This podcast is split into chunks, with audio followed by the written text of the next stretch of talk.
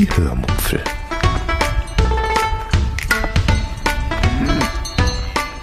Aus dem Tagebuch einer Allgäuerin.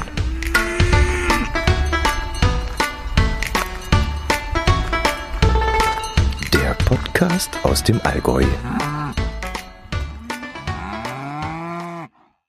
Hallo und herzlich willkommen zur 265. Episode der Hörmupfel, in der ich euch von Büchern und von Filmen und vom Wintersport erzählen werde. Viel Spaß beim Hören.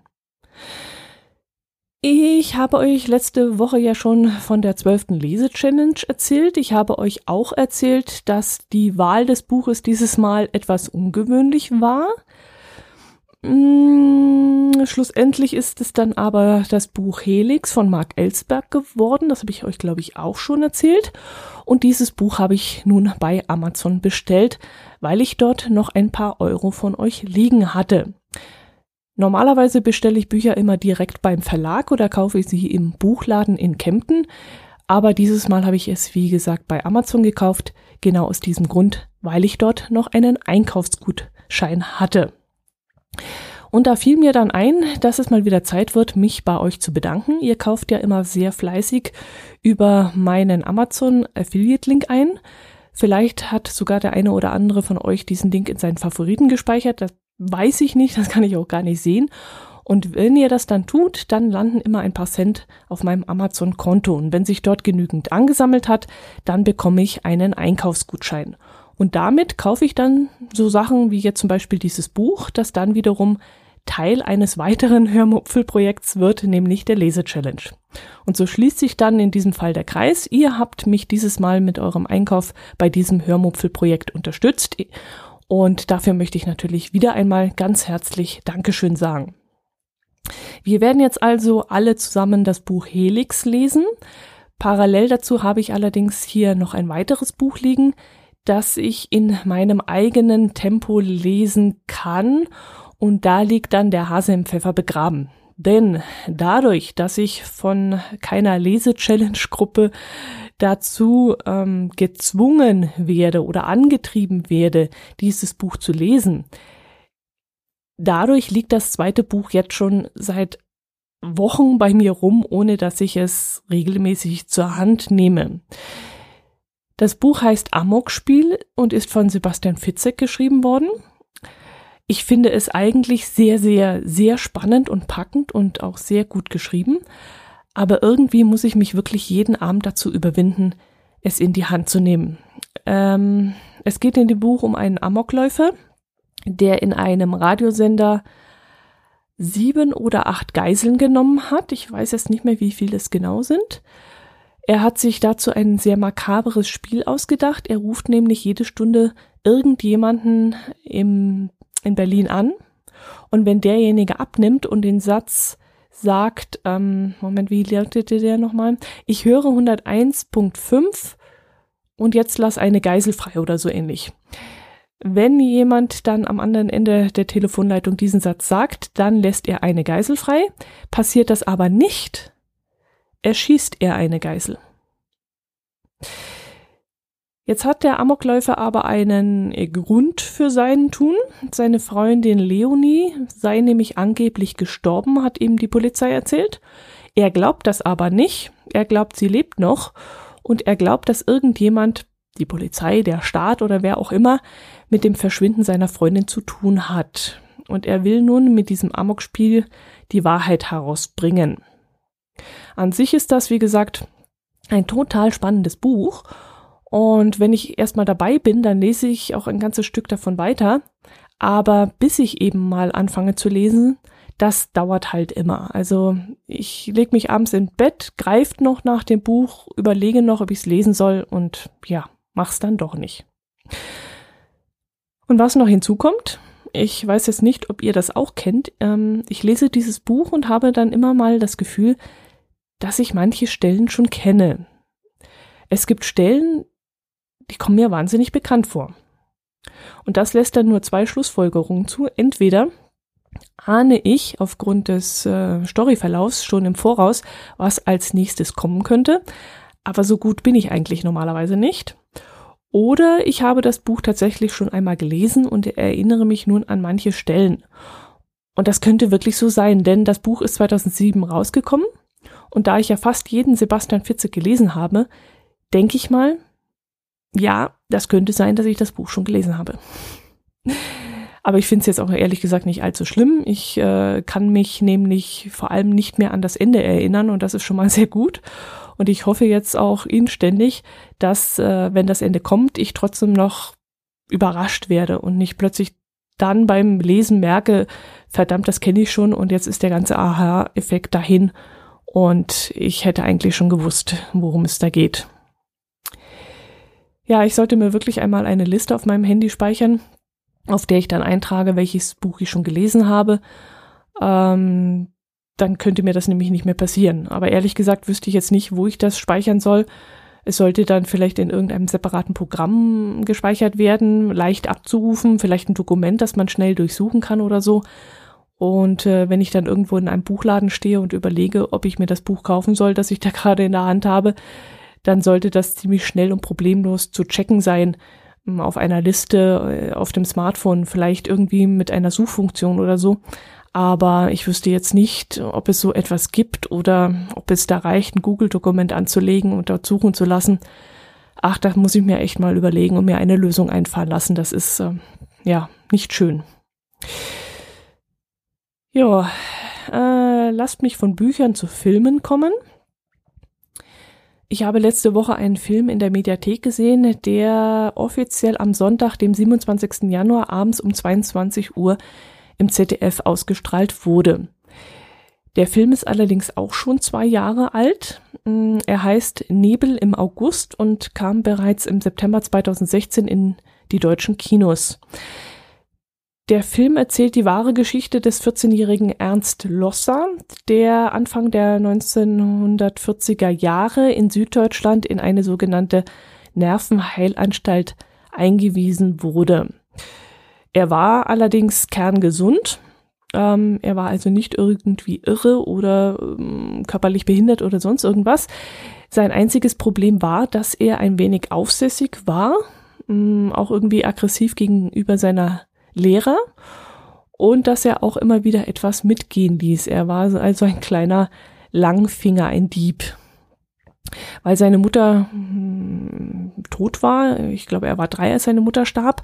Und sein Vater wegen Hausierens, das war ja damals verpönt äh, während der NS-Zeit, ins KZ gebracht worden war, ähm, musste er dann in dieses Kinderheim und zwar erst nach Augsburg. Und von dort aus wurde er dann später als schwer Erziehbarer in die Heil- und Pflegeanstalt Kaufbeuren-Irsee gebracht. Ähm, in der Heilanstalt Irsee wurden damals während des Nationalsozialismus behinderte Menschen, egal ob geistlich, geistig oder körperlich, systematisch ermordet. In den Jahren 1940 und 1941 wurden die Menschen dort erst einmal von dem Arzt Valentin Faltel, Faltelhauser ähm, selektiert und dann im Rahmen der sogenannten Aktion T4 wie es damals hieß, in die Tötungsanstalten Grafeneck und Hartheim gebracht und dort vergast. Nach 1941, äh, und das ist jetzt wirklich der Oberhammer, machte man sich dann nicht mehr die Mühe dieses Abtransports, sondern man löste das Problem dann vor Ort. Also mit, äh, ja, das ist, ging dann folgendermaßen vonstatten mit äh, einer gezielten Mangelernährung, die dort angeblich auch erfunden wurde von diesem Arzt, einer sogenannten Entzugskost, wurden die Menschen dort systematisch unterernährt und sind dann an den Folgen dieser Unterernährung dort gestorben. Sie sind also regelrecht verhungert. Außerdem sollen dann in der Zeit noch medizinische Versuche an den Patienten durchgeführt worden sein. Das wird allerdings in dem Film nicht weiter behandelt.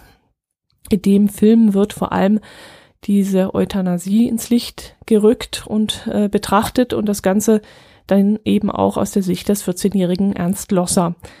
Der versucht nämlich krampfhaft, sich gegen dieses System zu stellen und ein paar Kinder, die getötet werden sollen, zu retten. Der Film ist mir wahnsinnig nahe gegangen. Ähm, ich glaube vor allem aufgrund der wahnsinnig gut gemachten Bilder.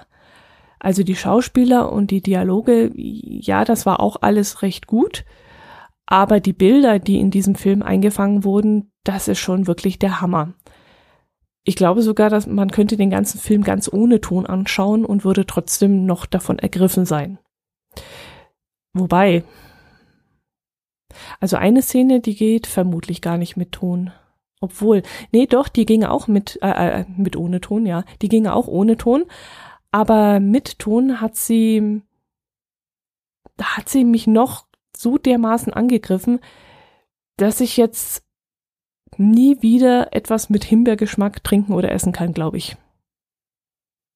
Aber gut, ich will jetzt nicht spoilern. Das würde jetzt zu weit führen.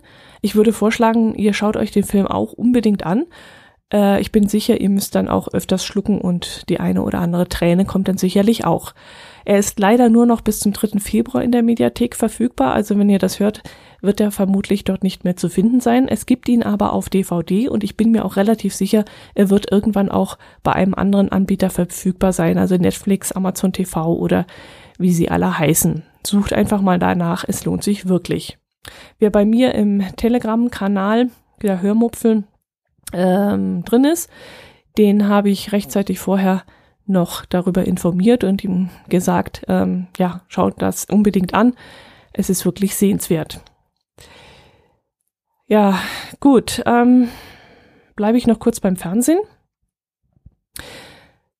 Ist allerdings ein harter Cut, also von sowas furchtbar Traurigem zu etwas sehr angenehm, nämlich Biathlon. Ähm, ich habe die letzten Biathlon-Rennen zwar nicht oft live sehen können, meistens nur in der Konserve, aber da ich ein großer Biathlon-Fan bin, äh, habe ich das natürlich trotzdem gemacht. Mm, dabei ist mir allerdings etwas aufgefallen, was mich ziemlich geärgert hat und worüber ich dann auch auf Twitter ein wenig Richtung ZDF gestichelt habe. Ähm, wir haben ja endlich mal wieder einen Allgäuer Biathleten im Weltcup, nämlich Philipp Navrat vom SK Nesselwang. Und der Junge ist gar nicht mal so schlecht. Er ist jetzt schon das eine oder andere Mal unter den ersten 30 gelaufen. Im Sprint in Ruhpolding ist er zum Beispiel 30. geworden und war damit besser als Roman Rees oder Philipp Horn.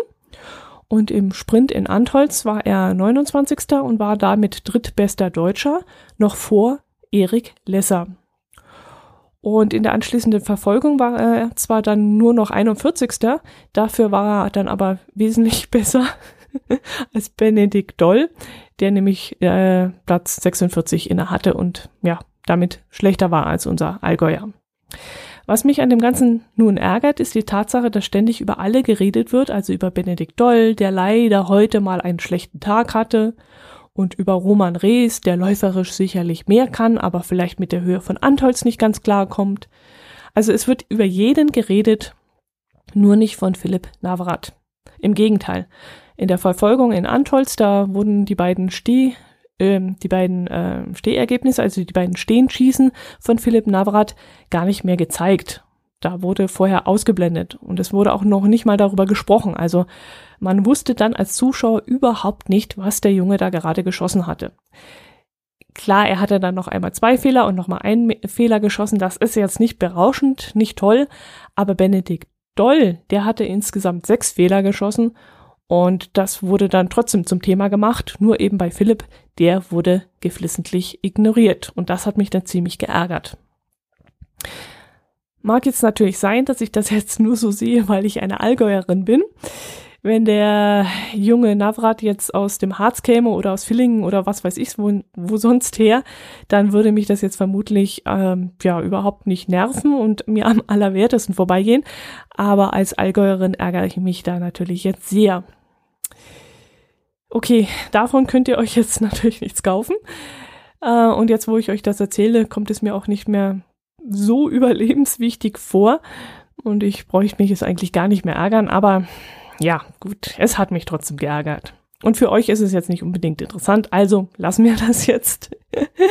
Aber ihr kennt das ja von mir, das seid ihr ja gewohnt. Ähm, ja, bevor ich noch mehr Mist labere, würde ich sagen, beschließen wir das Ganze heute. Ich wünsche euch äh, ein schönes Wochenende, eine schöne Woche, bleibt gesund. Mm, lest mal wieder ein Buch und wenn ihr Lust habt, bei uns an der Lese-Challenge teilzunehmen, noch besteht die Möglichkeit einzusteigen. Meldet euch einfach bei mir über die bekannten Kanäle. Wir würden uns auf jeden Fall über euch freuen. Macht es gut und Servus.